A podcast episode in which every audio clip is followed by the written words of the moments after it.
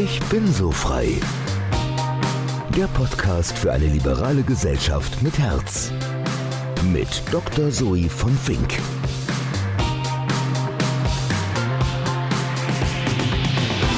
Herzlich willkommen.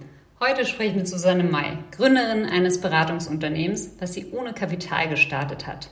May Company. Heute hat sie 15 feste und 250 freie Mitarbeiter und Mitarbeiterinnen und berät weltweit, auch die Vereinten Nationen. Ihr großes Thema ist Kulturveränderung und Diversität in Unternehmen, die aus ihrer Sicht notwendig sind, a für die Produkte von morgen, aber auch für wirkliche Chancengleichheit. Susanne berät unter anderem weibliche Führungskräfte, mehr an sich zu denken. Ihre Beobachtung, Frauen konzentrieren sich zu sehr auf den Job also dass alles läuft und nicht auf das eigene Vorankommen. Bei dem Thema Diversität hat sie eine klare Haltung. Es geht nicht um das entweder Frau oder Mann oder jung oder alt, sondern immer um das Und und das gute Miteinander. Mein Name ist Zoe. Zoe mit Accent aigu. Das heißt, ein Strich von unten links nach oben rechts auf den E. Ein Grund, warum ich das betone, hat etwas mit unserem Thema heute Diversität zu tun. Es gibt nämlich viele wie mich mit Migrationshintergrund. Ich bin nämlich erst seitdem ich 22 Jahre alt bin, deutsche Staatsangehörige, die es sehr schätzen, wenn ihr Name richtig ausgesprochen oder geschrieben wird. Eigentlich eine Selbstverständlichkeit. Ich wurde auch genau von denen, die das kennen mit dem Sonderbuchstaben oder dem Akzent, deswegen angeschrieben, weil sie es einfach gut nachvollziehen können, warum ich es überhaupt erwähne. Apropos angeschrieben. Wenn euch der Podcast gut gefällt, freue ich mich natürlich sehr, wenn ihr ihn abonniert und auch anderen davon erzählt. Feedback, Themen und Wünsche zu Interviewpartnerinnen könnt ihr mir sehr gerne senden. Die Kontaktdaten und weitere Infos auch zu Susanne findet ihr in den Shownotes. Ich freue mich von euch zu hören. Jetzt aber erst einmal viel Spaß bei diesem Austausch über das Jetzt und die Zukunft der Arbeitswelt.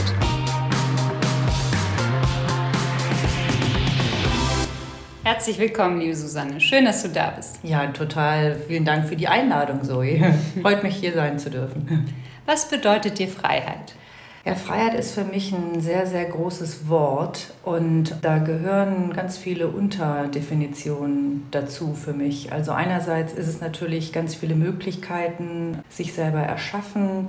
Es ist Eigenständigkeit. Es ist aber auch etwas, was einem nicht so gegeben ist, sondern was man sich gerade im Unternehmertum wirklich auch erarbeiten muss.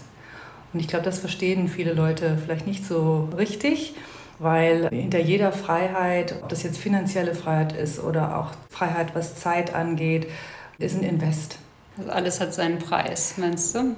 Naja, sagen wir mal, alles hat einen nicht Preis, hört sich so ein bisschen negativ für mich an. Also man muss es sich erarbeiten, ja, oder ich habe es mir auch erarbeitet, um dann zu sehen, was eigentlich auch Freiheit bedeutet. Also zum Beispiel entscheiden zu können, mit welchem Kunden ich zusammenarbeite. Mhm. Und das ist sozusagen für mich Freiheit. Oder zu sagen, was für Services biete ich an, ja, um wirklich auch einen Mehrwert für die Gesellschaft und für Organisationen zu erschaffen. Das sehen ja viele Leute nicht, ja, also am Anfang, wenn man gründet. Ja, man muss sich ja sozusagen den Namen auch erstmal verdienen. Ne? Ja. Stichwort Selbstständigkeit. Wann und wie hast du dich denn selbstständig gemacht? Wie mhm. kamst du denn darauf? Also eigentlich ist unsere Familie eine Familie der Selbstständigen. Ja, und ich war die erste, die dann angefangen hat nach meinem Studium. Ich war ja drei Jahre in der Entwicklungszusammenarbeit zuerst und bin dann in die in eine klassische Beratung gegangen und dann zehn Jahre Großkonzern, ja, Automobilkonzern, so das konservativste sozusagen, was man sich so in Deutschland vorstellen kann. Und habe dann relativ spät gemerkt, nach zehn Jahren, dass ich da gar nicht so richtig reinpasse, also in die Mentalität. Ein Großkonzern gibt einem am Anfang relativ wenig Freiheiten. Es ist sehr hierarchieorientiert, wenig agil, würde man heute sagen, doch sehr politisch, wenig diverse und gerade so Automobil ist halt auch noch sehr konservativ, was das Wertegerüst angeht. Und ich habe es eigentlich erst mit 40 gemerkt, dass ich gerne was selber kreieren will, selber erschaffen will.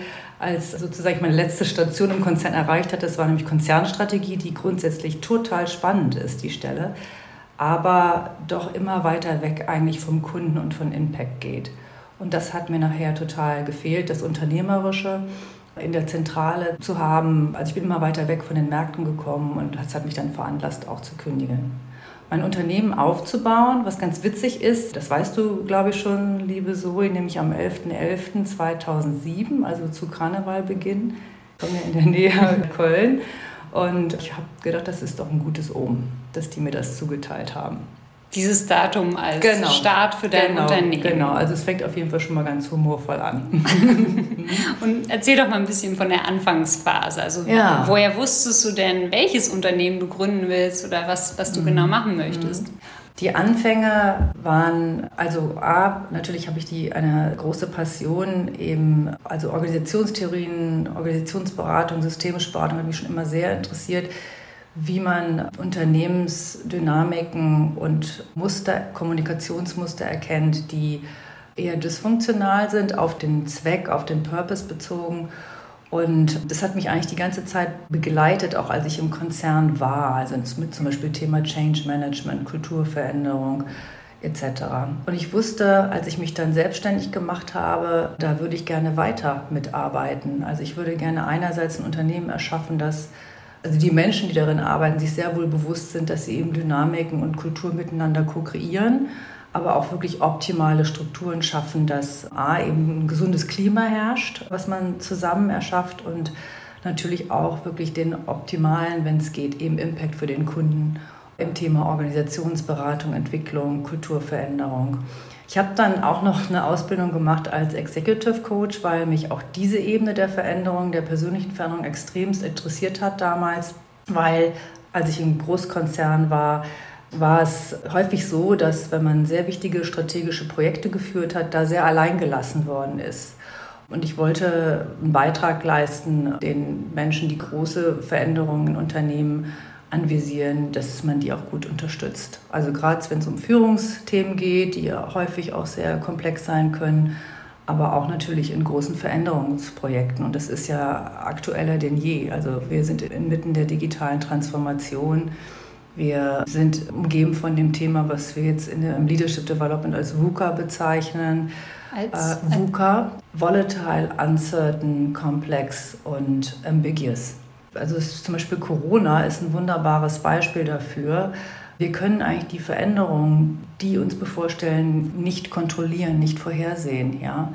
Und das heißt, wir müssen uns auf immer wieder Krisen einstellen und dafür brauchen wir auch ein bestimmtes, eine Haltung, ein bestimmtes Mindset, eine bestimmte Resilienz, um damit dann auch umgehen zu können probiere das jetzt nochmal mhm. zusammenzufassen, um zu sehen, ob ich es richtig verstanden habe. Also der, der eine Aspekt, den verstehe ich sehr mhm. gut, dass man Leuten in einer Managementfunktion mhm. beratend zur Seite stehen mhm. bei wirklich großen Veränderungen, mhm. auch weil du das so empfunden hast, dass du da Beratung gebraucht hättest in, mhm. in deiner Funktion damals. Und das zweite ist die Kulturänderung. Kannst genau. du das vielleicht nochmal greifbarer machen ja. an einem konkreten Beispiel, weil so ist es sehr abstrakt. Ja, absolut. Also für viele Menschen ist Kultur was, was sie nicht greifen können. Da sind nicht die vier oder fünf Werte auf einem Plakat, an einer Wand oder auf der Webseite, die sehr schön von der Unternehmenskommunikation dann zusammengeschrieben worden sind, sondern ist das wirklich das tatsächliche Verhalten, das sich eben auf den Zweck hin bezogen, also von den Führungskräften und der Mitarbeiter hin orientiert. Eine Kultur ist häufig ein Gefühl. So, du gehst in ein Unternehmen und denkst, ach, hier fühle ich mich wohl, ja, oder hier fühle ich mich nicht besonders wohl. Und du kannst das Gefühl sehr gut beschreiben, was du hast. Und dahinter stehen halt bestimmte Beobachtungen. Also zum Beispiel, ob jemand sehr freundlich ist zu dir, ob jemand dir Respekt zollt, ob jemand dich einbindet in Meetings und dir Fragen stellt, also Inklusivität. An vielen kleinen Dingen kannst du das festmachen, was eigentlich eine Kultur angeht. Und häufig wird die halt nicht bewusst entwickelt, sondern es wird einfach so laissez-faire, es passiert. Und dann wundern sich die Mitarbeiter und die Führungskräfte, dass die Werte, die man auf dem Plakat hat oder auf der Webseite, mit dem Verhalten, was im Unternehmen ist, nicht zusammenpasst. Und dann gehst du mit deiner Agentur rein mhm. und ja, probierst erstmal rauszuspüren, was soll die Unternehmenskultur sein mhm. und wie kommt man dahin? Also es gibt unterschiedliche Wege. Also ich erzähle dir mal ein Projekt, was wir neulich hatten. Also neulich hat uns ein Unternehmen angefragt, das ein Merger ist zwischen zwei Großkonzernen, aber eine Start-up-Leistung anbieten wollen, hier in Berlin. Führungsteam hatte so ein paar Werte mal definiert. Die haben sich lange schon nicht mehr gesehen gehabt als Team aufgrund von Corona, also permanent online zusammengearbeitet und haben sich dann das erste Mal offline eigentlich wieder getroffen und haben dann angefangen, wirklich an ihren Werten zu arbeiten. Und was wir gemacht haben, ist, wir haben ein, eine Analyse zugrunde gelegt mit dem Schneider-Modell, das Kultur in vier unterschiedliche Definitionen unterteilt und haben dann mit dem Team reflektiert, in welcher Kulturdefinition sie am meisten sind. Ja? Weil zum Beispiel ein Bereich in diesem Kulturmodell ist Command and Control. Also wenn du zum Beispiel eine Command-and-Control-Kultur hast, aber dir einen sehr, sehr collaboration-orientierten Wert nimmst, da hast du schon von vornherein eine Dysfunktionalität, das wird nicht funktionieren. Du kennst ja den Drucker wahrscheinlich, so ein Management-Guru, der hat früher gesagt, du kannst Kultur nur auf den Verhaltensweisen aufbauen, die schon in einem Unternehmen sind. Mhm. Du kannst ja nicht einfach künstlich eine andere Kultur geben. Und ich glaube, das ist das Problem, was wir häufig heute haben wir versuchen, was als Kultur zu definieren, was überhaupt nicht existent ist in Unternehmen. Wenn ich gut bin als Ingenieursbetrieb und meine Kultur im Command and Control optimal passt, warum soll ich die nicht weiter haben? Also jetzt für den Laien, was heißt denn Command and Control? Command and Control heißt sehr hierarchieorientiert, top-down, klassische Führungskonzept, nicht agil, also ich will nicht sagen, nicht mitarbeiterorientiert, das wäre jetzt ein bisschen zu viel, aber es ist auf jeden Fall keine agile, flexible Kultur, sondern eine sehr hierarchische sozusagen Arbeitsweise. Und das funktioniert dann in bestimmten Settings dann doch sehr gut? Oder? In bestimmten Settings funktioniert das. Also mhm. man sollte das nicht immer in Frage stellen. Zum Beispiel Flugverkehr. Ja? Also da glaube ich, dass wir alle uns wünschen, dass es schon auch ziemlich gute Prozesse gibt. Command und Control heißt ja nicht, jemand befiehlt die ganze Zeit, sondern ist eine sehr klar strukturierte Organisation mit klaren Rollen und Verantwortungen. Es ist keine Holokratie, wo es nur so Zirkel gibt, ja, die man sich selber organisiert, sondern wo eben ganz klar sozusagen definiert ist, wer was wann macht. Und jetzt, also darf ich mir das vorstellen, ein Unternehmen, Startup sagt so, wir brauchen hier ein paar Werte, mhm. sind das dann nicht immer die gleichen? Also wollen wir nicht alle teamorientiert, empathisch, serviceorientiert arbeiten? Oder was sind denn eigentlich die Klassiker und wie unterscheiden sich denn da die Unternehmen? Ich glaube, die, die, Werte sind wirklich durchaus überall ähnlich. Es mhm. geht da wirklich um, wie du zusammen, wie du auf diese Werte zusammenkommst.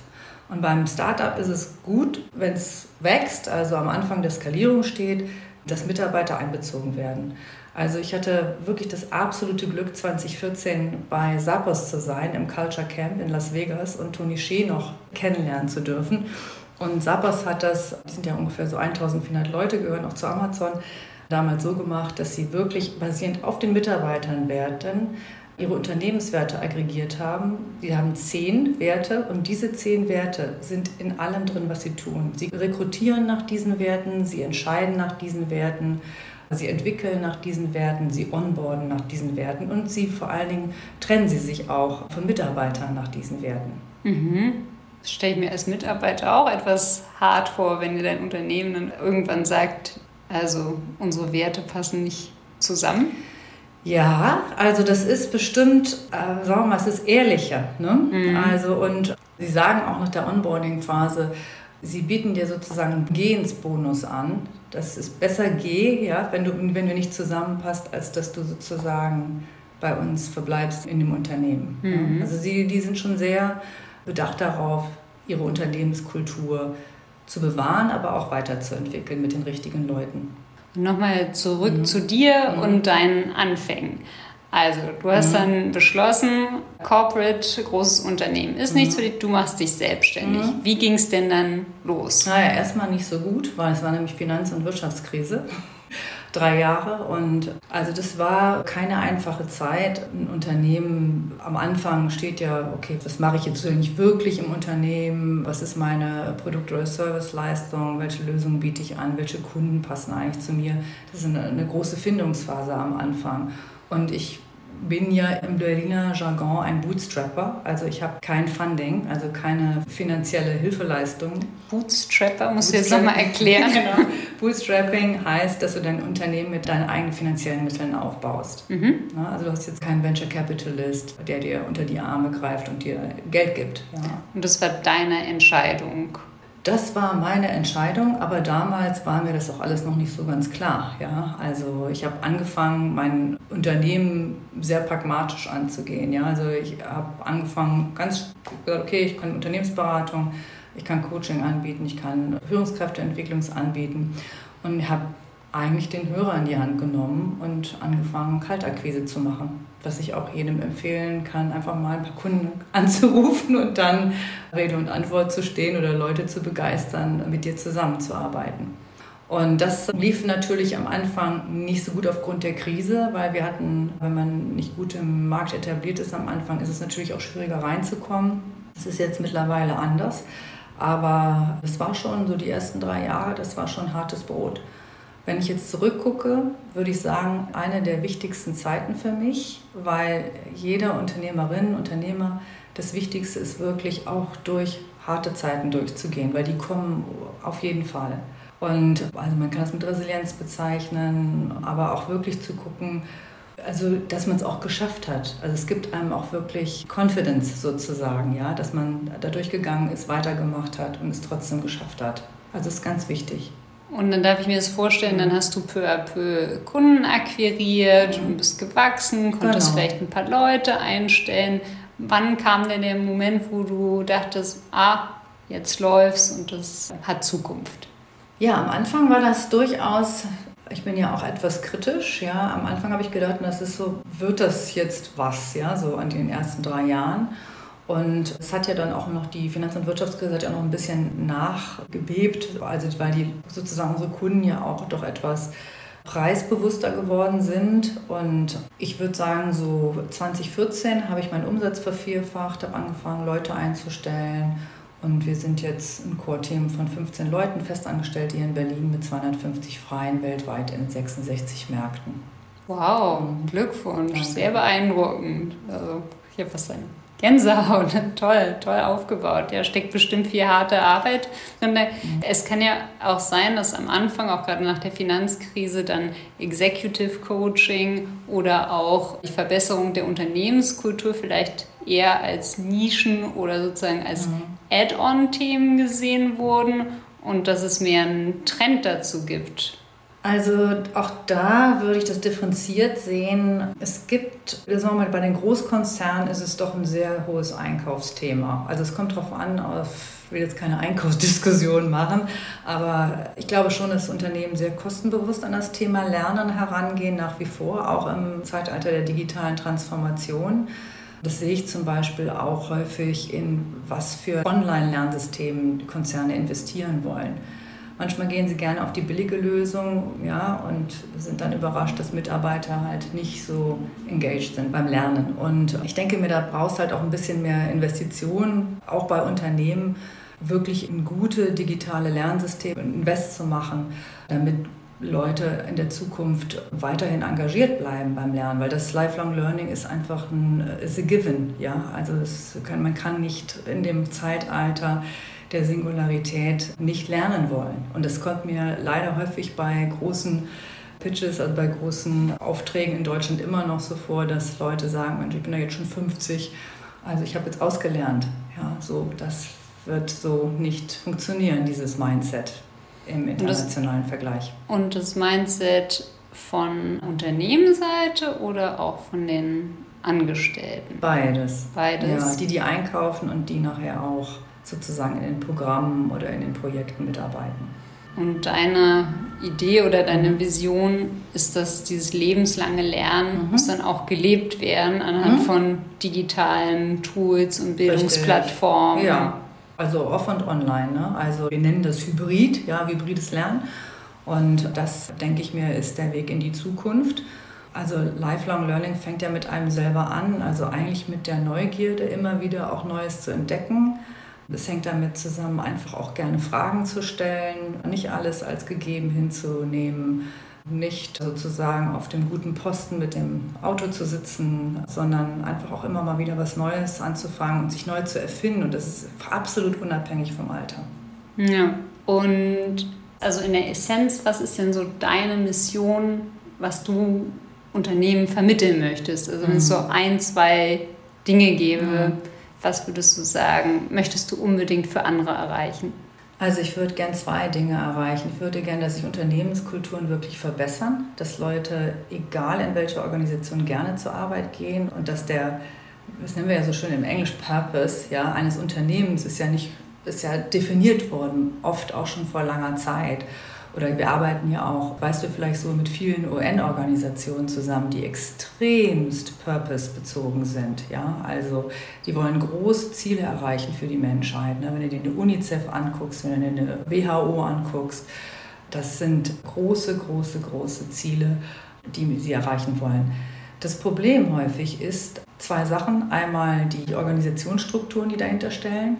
Also bei der UN hast du ein, sagen wir mal, Organisationsmodell aus den 50ern wir sind, das kann man sich jetzt nicht so ganz vorstellen, dass das überhaupt heute noch funktioniert.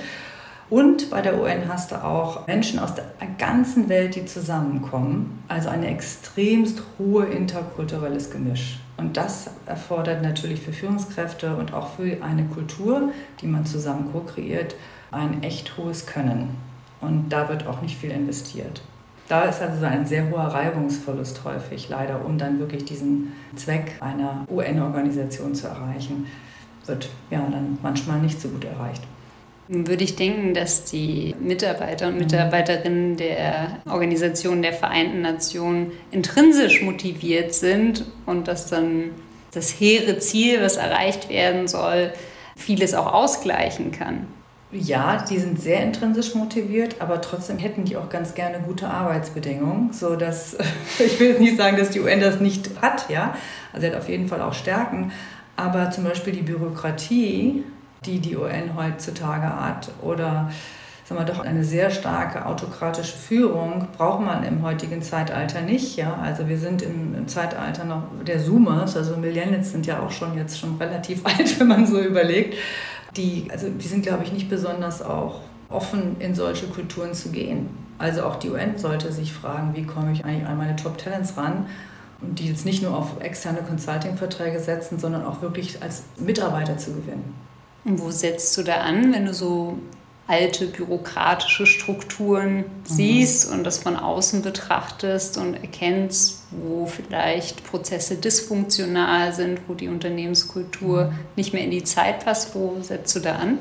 Also auf jeden Fall erstmal mit Empathie. Also ich glaube, es gibt, was ganz wichtig ist, ist in ein System hereinzugehen und nicht von vornherein zu sagen, oh, das ist doch die eine UN-Organisation. Also ich gebe jetzt die UN als Beispiel, das ist genauso auch mit Privatkonzernen, mit privatwirtschaftlich geführten Unternehmen, ist so wie die andere UN-Organisation. Die sind durchaus sehr, sehr unterschiedlich. Und was wichtig ist, ist zu verstehen, was will die Organisation erreichen, wie ist die Organisation aufgestellt, wie wird dort Führung gelebt, was sind eigentlich die Konflikte, die Mitarbeiter miteinander austragen, worüber wird gesprochen, wie wird miteinander gesprochen. Also das alles gut zu verstehen und da auch reinzuspüren, wie fühlt sich eigentlich an, wenn ich jetzt hier wirklich jeden Tag hinkomme und meinen Job machen möchte mit einem hohen Impact. Was wir da häufig machen, ist eine Analyse. Das ist natürlich für Externe natürlich viel einfacher, weil wir sehr neutral dem System oder der Organisation gegenüberstehen. Und wir sehen vielleicht bestimmte Sachen eher, als wenn du in dieser Organisation arbeitest und so eine gewisse sich da vielleicht mit abgefunden hast mit bestimmten Strukturen oder Verhaltensweisen. Und die adressieren wir dann offen. Ja? Also wir haben, also vielleicht auch konkrete Beispiele, wir haben in Genf viel mit UN-Organisationen gearbeitet und auch in New York. Und wir haben immer Interviews geführt, hierarchieübergreifende Interviews mit Mitarbeitern aus den Ländern, mit Mitarbeitern aus dem Top-Management und haben diese unterschiedlichen Perspektiven immer wieder unseren Auftraggebern gespiegelt und gesagt, was sind eigentlich die zwei, drei Grunddynamiken, die sie sozusagen durchbrechen sollten, um wirklich an ihr Ziel zu kommen. Und nach der Analyse mhm. begleitet ihr dann auch die Umsetzung? Ja, wir begleiten auch die Umsetzung. Also die, wie ich eben die UN-Organisation, die wir begleitet haben in New York, haben wir über drei Jahre begleitet in der Kulturveränderung und einem extremst schwierigen Thema für die UN, nämlich im Performance Management, in der Leistungsbeurteilung. Ja, also bei der, in der Entwicklungszusammenarbeit ist Performance Management ja eh wahrscheinlich ein großes Thema, oder? Es ist ein großes Thema weil es auch ein komplexes Thema ist, weil wir kommen häufig mit unseren sehr extrem westlichen Performance-Management-Gedanken in eine globale Welt, die jetzt nicht nur aus Google besteht oder Amazon oder sonst was, sondern bei der UN arbeiten wir im Sudan, in Afghanistan, in Somalia und da wird das, sagen wir mal, eine westliche Sichtweise eines Leistungsmanagements erstmal so nicht so gesehen. Also da gibt es andere Gegebenheiten, dass eben eine zuzügliche Komplexität auch nochmal in solchen Projekten natürlich aufmacht.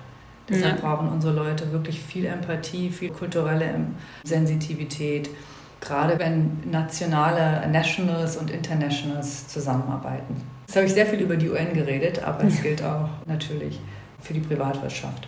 Jetzt hast du ja auch als Frau ein erfolgreiches Unternehmen aufgebaut. Mhm. Warum gibt es denn aus deiner Sicht so wenig Unternehmerinnen? Ja, das ganz ehrlich weiß ich gar nicht, ob das der Fall ist, ob es so wenig Unternehmerinnen gibt. Ich frage mich, ob die zum Teil auch die Presse oder ob genügend auch über die berichtet werden. Also wir haben hier in Berlin, wir haben ja häufig so die, die Startup-Unternehmerinnen jetzt, die gehypt werden es gibt viele Unternehmerinnen, die waren schon immer Unternehmerinnen. Ja? Die sind jetzt mhm. vielleicht nicht 20 oder 30, sondern die sind vielleicht 50. Und die kommen halt nicht ins Manager-Magazin oder in Wired oder in Fast Company.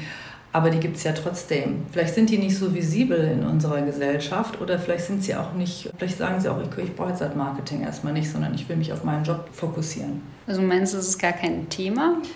Also ich meine, es ist zum Teil schon ein Thema, aber ich glaube auch, dass wir gar nicht wissen, wie viele Unternehmerinnen wir wirklich haben. Ja, und was die Frage ist ja auch, was ist eine Unternehmerin? Ja, also vom Friseursalon genau. bis Kosmetiksalon, ne, um die Klassiker ja, zu nennen, richtig, ja, ja. auch alles Unternehmerin. Also bin ich jetzt nur Unternehmerin, weil ich jetzt gerade bei einem Start-up 10 Millionen irgendwie geraced habe oder mache ich seit 10 Jahren einen erfolgreichen Friseursalon? Ja. Also wird ja wenig gewürdigt bei uns in Deutschland. Da kann man nicht insgesamt sagen, dass es für Frauen schwieriger ist, an Kapital zu kommen. Also da gibt es ja doch diverse Studien drüber. Ja, da bin ich keine Expertin, weil ich ja Bootstrapperin bin. Ich ja, habe ja. mich, hab mich nie gefragt, wie ich eigentlich an Kapital komme.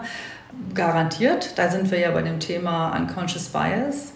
Also das zieht sich ja durch, dass vielleicht von Frauen vielleicht da nicht genügend Netzwerk haben. Das kann ich im Grunde jetzt erstmal nicht so richtig zu sagen, weil ich selber noch nie geraced habe. Ja, mhm. und die Frauen, die ich kenne, da auch keine Probleme haben.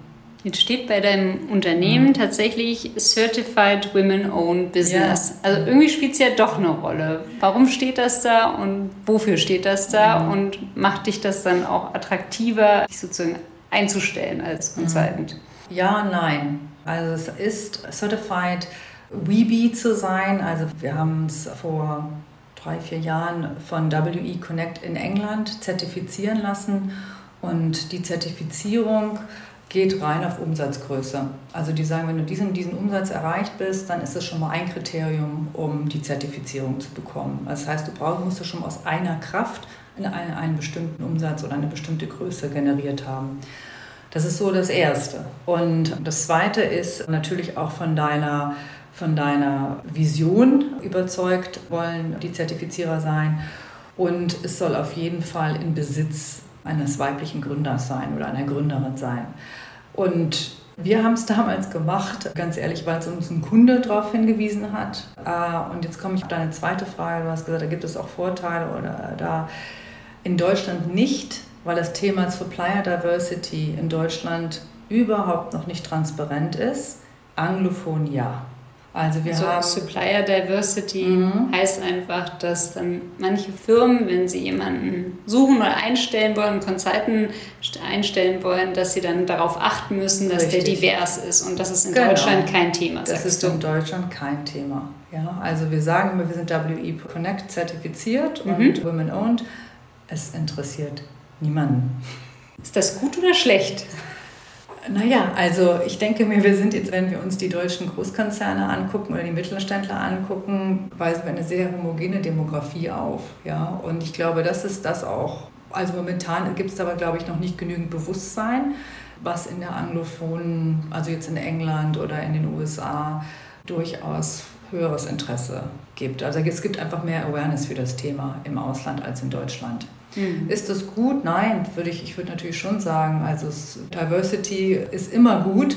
Ob das jetzt kognitive Diversität ist, ob das geprägt durch Internationalität, durch Gender, durch Alter, das kann einfach nur sehr, sehr gut für ein Unternehmen sein. Es ist aber auch ein bisschen komplexer in der Führung. Jetzt muss ich doch mal kritisch nachfragen. Du sagst homogene Unternehmerlandschaft. Ne? Mhm. Davor haben wir uns darüber unterhalten, ja, viele Frauen als Unternehmerinnen und vielleicht werden die, mhm. die Kleinunternehmerinnen ja gar nicht so gesehen. Mhm. Jetzt sagst du doch, es gibt eine homogene Unternehmerlandschaft. Bezieht sich das jetzt nur auf das Thema Frauen oder was meinst du damit nee, genau? das bezieht sich auf das Thema Mittelständler und Großkonzerne bei uns. Mhm.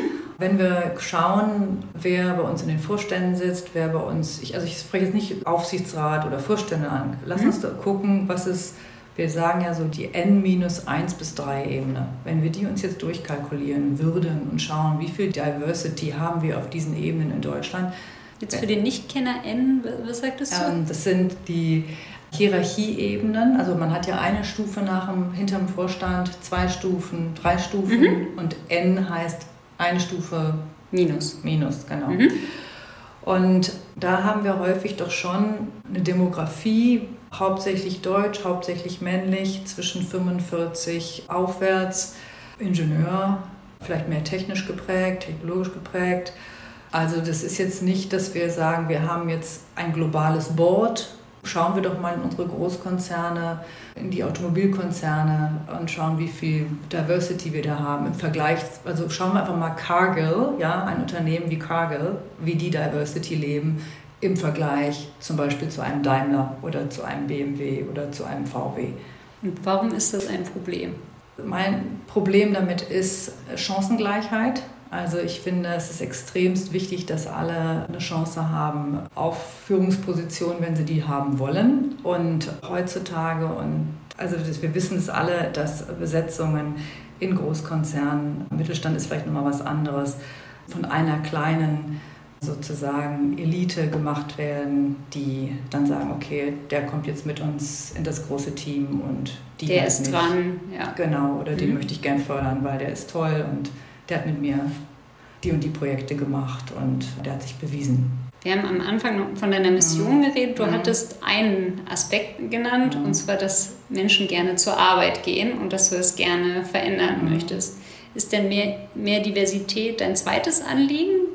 Ja, auf jeden Fall. Ja, es ist ja auch viel spannender. Also nicht immer nur eine Einheitsmeinung zu haben oder dann vielleicht eine Machtposition durchzudrücken. Ja, also es gibt ja auch bestimmte Dynamiken in homogenen Kulturen. Und sind die so gut für A, unsere deutsche Wirtschaft und B, wirklich auch für die Unternehmen? Das stelle ich wirklich in Frage. Kannst du das vielleicht an einem konkreten Beispiel belegen? Also wo bräuchte man mehr Diversität oder ist deine Aussage mehr, dass die Herausforderungen der Zukunft halt mehr äh, Diversität erfordern beim Management?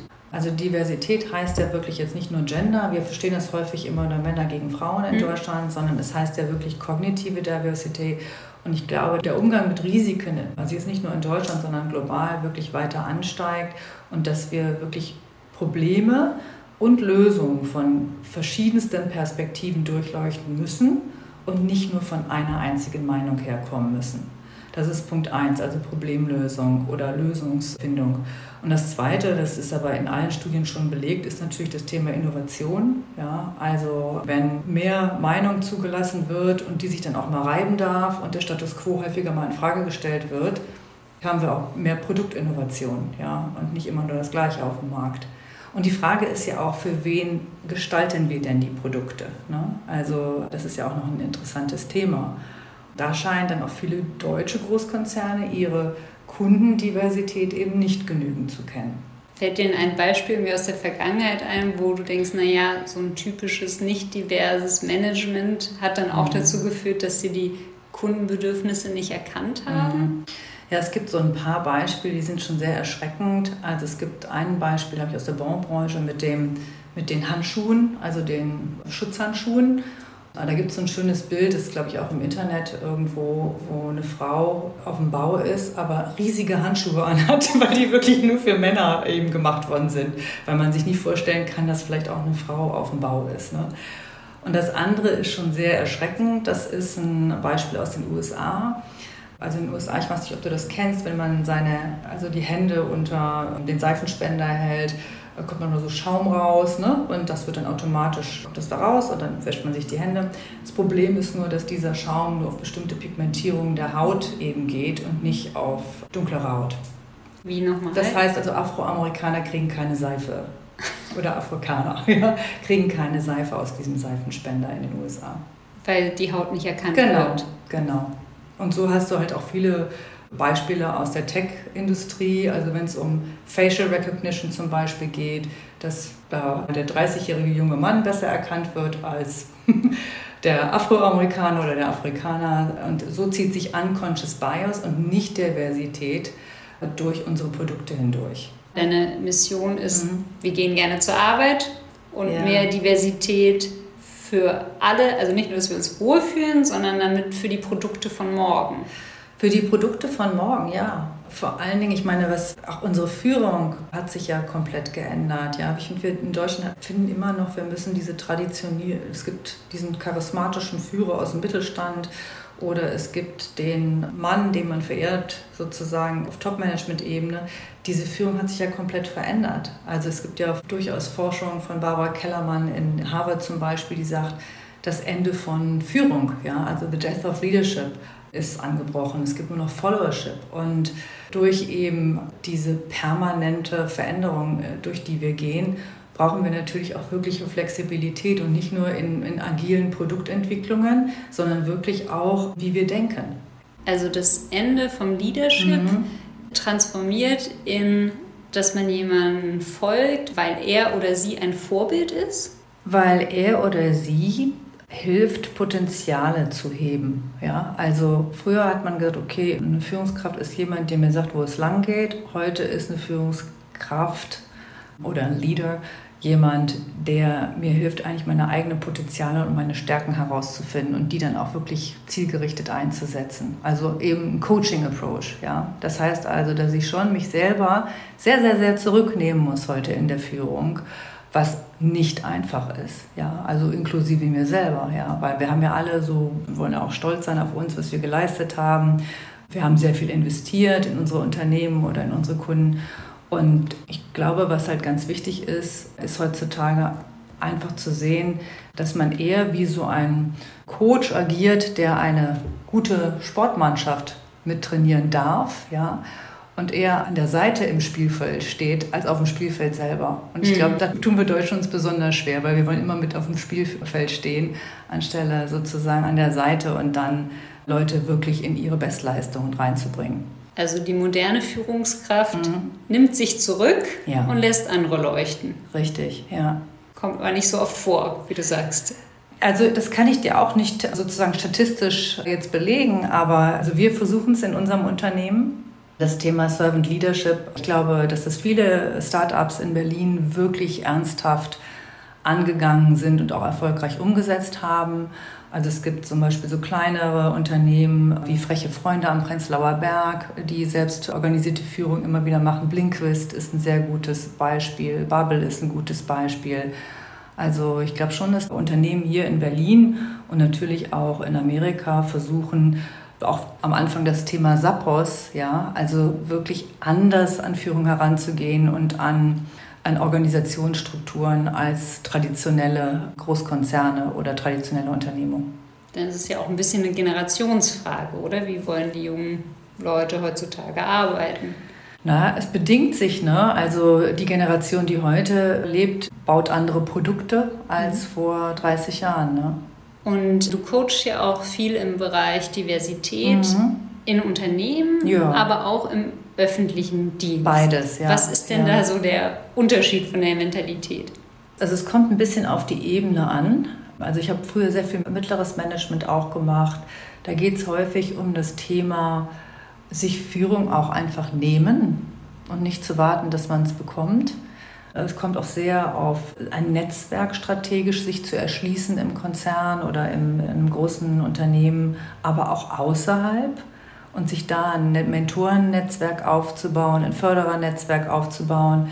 Ich glaube, viele Frauen, also ich habe jetzt viele Frauen in Deutschland gecoacht, die fokussieren sich wirklich sehr auf den Job, was natürlich toll ist, weil ja auch häufig einen fantastischen Job machen, aber doch sehr wenig auf sich auch immer wieder diesen Kontext zu erschaffen, um dann sich auch weiterzuentwickeln. Weil Entwicklung wird einem nicht gegeben, sondern man muss es sich selber organisieren.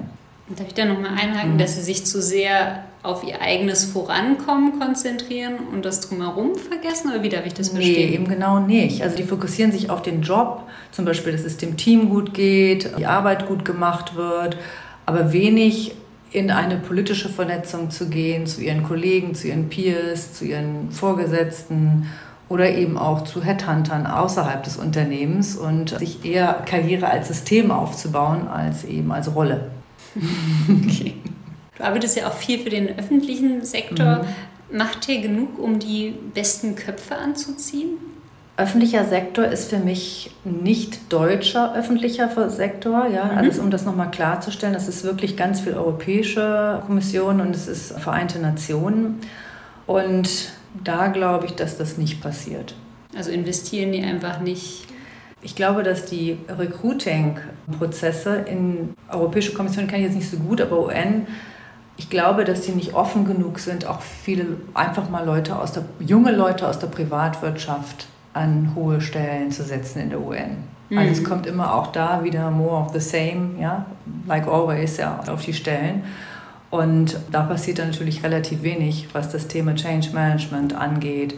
Aber nicht nur wegen den Menschen, sondern auch wirklich aufgrund, dass es nach meiner Meinung wirklich dieses sehr starre, diese starre Bürokratie, ja, mhm. die extremst schwer abzubauen ist. Weil ich meine, die UN, das wissen wir alle, ist extrem komplex. Ja, für viele junge Personen ist ja auch gerade Arbeitgeber Vereinte Nationen ein mhm. Traumjob. Mhm. Gibt es da denn einen klassischen Weg, den man gehen kann? Oder was würdest du jungen Menschen empfehlen, die in dieser Branche arbeiten möchten? Also ich glaube, ich würde eher versuchen, einen Quereinstieg zu machen in die UN. Also häufig fangen junge Leute ja da als Consultant an, also kriegen ein anderes Gehalt als sozusagen die, die von der UN direkt angestellt sind. Finde ich jetzt auch schon mal nicht so geschickt, muss ich sagen. Dann gibt es natürlich auch die, ich glaube, es heißt Junior-Programm, wo man sich bewerben kann und natürlich wirklich sehr gute Möglichkeiten hat, dann auch sich weiterzuentwickeln in der UN.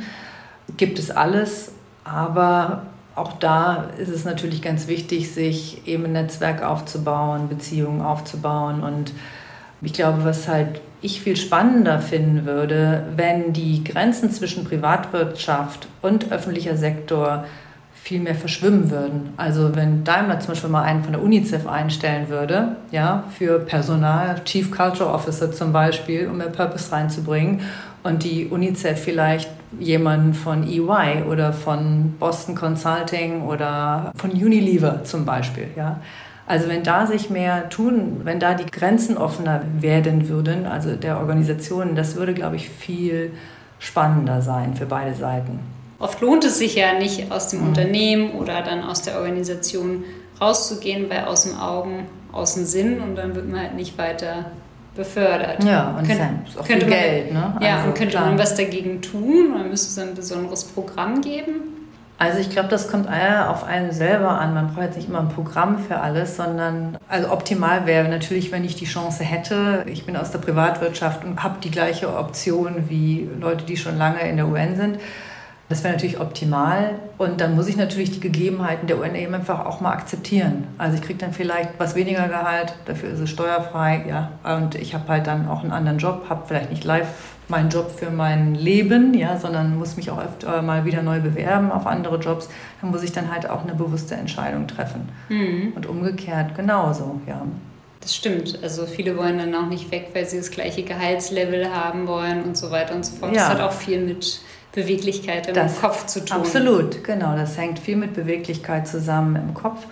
Und ich glaube, da sind vielleicht dann Unternehmer noch mal ein bisschen anders unterwegs, weil jeder Tag ist anders und Beweglichkeit wird durch das Tun, das Aufbauen eines Unternehmens sowieso automatisch antrainiert, ja. Ja.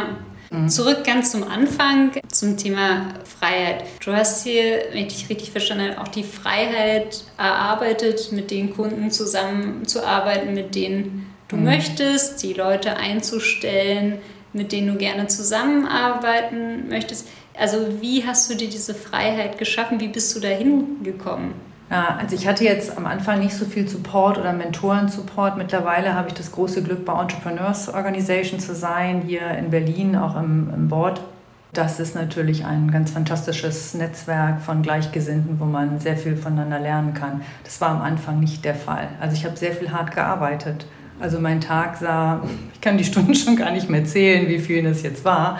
Aber ich habe eigentlich ganz viele Fehler auch gemacht, ja und durch die Fehler extrem viel gelernt.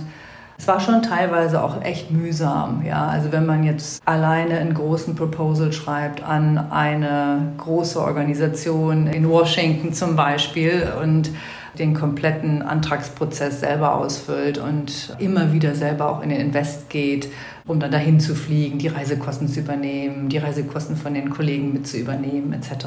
Also es ist extrem viel Invest am Anfang und das das Einzige, was das, finde ich jetzt, äh, was einen das immer wieder gerne machen lässt, ist wirklich, dass man seine Arbeit wirklich mag. Ich finde es sehr, sehr faszinierend, immer wieder verschiedene Organisationen von innen sehen zu dürfen, von der großen Rechtsanwaltskanzlei bis zu einer Beratungsagentur, bis zu einem Großkonzern, bis zum Mittelständler. Das ist eine unglaubliche Diversität, die ich sehen darf und durch die ich natürlich auch immer wieder unglaublich dazu gewinne und auch lerne. Und jetzt vielleicht abschließend, wie blickst du denn in die Zukunft, auch mhm. wenn du auf das Thema Diversität schaust? Tut sich da viel in Deutschland und ja, blickst du da optimistisch in die Zukunft? Optimistisch weiß ich nicht. Ich würde mir wünschen, dass wir hier mehr machen und zwar nicht jetzt schon wieder Programme nur und sagen, okay, wir müssen die Quote erhöhen und so, sondern einfach das ein bisschen natürlicher angehen, indem wir sagen, okay, was hindert uns denn dran? Ja, also wir haben jetzt bei einem Konzern Unconscious Bias Training angeboten. Also wir haben, der Konzern möchte wirklich allen Führungskräften ein, ein kurzes Programm anbieten und helfen, die eigenen Denkmuster nochmal anzuschauen und zu schauen, wo habe ich denn eigentlich Vorurteile? Also auf was basiere ich eigentlich meine Entscheidungen, auf Präferenzen natürlich, das haben wir alle. Um das aber mal kritisch zu hinterfragen und zu schauen, wie hängt das eigentlich damit zusammen, wie ich aufgewachsen bin. Also wir sagen mit unserer sozialen Identität, wie hängt das damit zusammen? Was ich wer, schätze, wie ich sozusagen, was für Werte ich von meinen Eltern mitbekommen habe, etc. Ich glaube, das wäre wirklich gut, da erstmal so ein Bewusstsein zu schaffen, wie wir hier eigentlich Entscheidungen treffen, wer da mitmachen darf in bestimmten Riegen und nicht. Und natürlich gibt es gute Beispiele auch für die Quote. Also jetzt gerade so in Ländern wie Norwegen. Ich habe nur manchmal jetzt den Eindruck in Deutschland, dass es wirklich zu sehr auf Männer gegen Frauen, Frauen gegen Männer und dann geht dann dieses Thema relativ schnell unter leider. Also Diversität ist nicht nur Gender, sondern es ist ganz viel und wenn es Heißt, wir haben drei neue Kollegen, einer aus England, einer aus Polen, einer aus den USA. Das bringt ja auch schon mal extremst viel, ja, weil ich dann nämlich mehr global in, in deutschen Unternehmen denken würde, als vielleicht nur Schwäbisch oder nur Bayerisch. Also kurz gesagt, du hast noch viel zu tun. Naja, also auf jeden Fall. Ich glaube, wir haben noch wirklich einen langen Weg vor uns in Deutschland. Also da bin ich, das sehe ich eher realistisch. Ich ende ja immer gerne optimistisch. Mm. Also gibt es denn irgendwas, wo du Fortschritt siehst? In dem Thema? In dem Thema. Oder vielleicht beim Executive Coaching, wo wir angefangen haben, ja. was du ja auch machst. Natürlich. Also wenn ich mir überlege, im Thema Coaching bin ich doch sehr zufrieden, weil als ich 2007 hier angefangen habe, da war ich so ein bisschen so eine Rarität noch. Da haben alle gedacht, Coaching ist sowas wie neurolinguistisches Programmieren, ja, und Heute ist Coaching etwas extremst Normales in vielen Unternehmen. Allerdings auch wollen große Unternehmen auch nicht mehr so gerne viel investieren. Ja? Also das ist leider dann auch wieder ein bisschen realistisch geworden gerade. Also es gab mal eine Zeit lang, da wurde mehr investiert ja, in Coaching. Genau, genau, hm, genau. Verstehe. Also ich denke, wir haben wirklich viel zu tun in Deutschland zum Thema Unternehmenskultur und Diversity. Und wir sollten überdenken, in Deutschland wirklich von diesem Polaritätsdenken wegzukommen, entweder oder, sondern es ist immer das Und, ja. Und es gibt nicht schwarz oder weiß, es ist alles grau, ja. Und da ist halt die große Frage, was ist mein Beitrag, ja, was kann ich machen? Und wenn es nur kleine Sachen sind, also wenn ich vielleicht mal jemanden zum Meeting einlade, der nicht eingeladen worden ist und der vielleicht eine extrem spannende neue Meinung einbringen kann, einfach da auch mal alte Muster durchbrechen und den Alltag ein bisschen interessanter gestalten. Sehr schön. Jetzt habe ich doch mein positives Schlusswort. Es ist immer das Und. Vielen mhm. Dank, dass du da warst. Vielen Dank für deinen Beitrag. Vielen Dank, Zoe.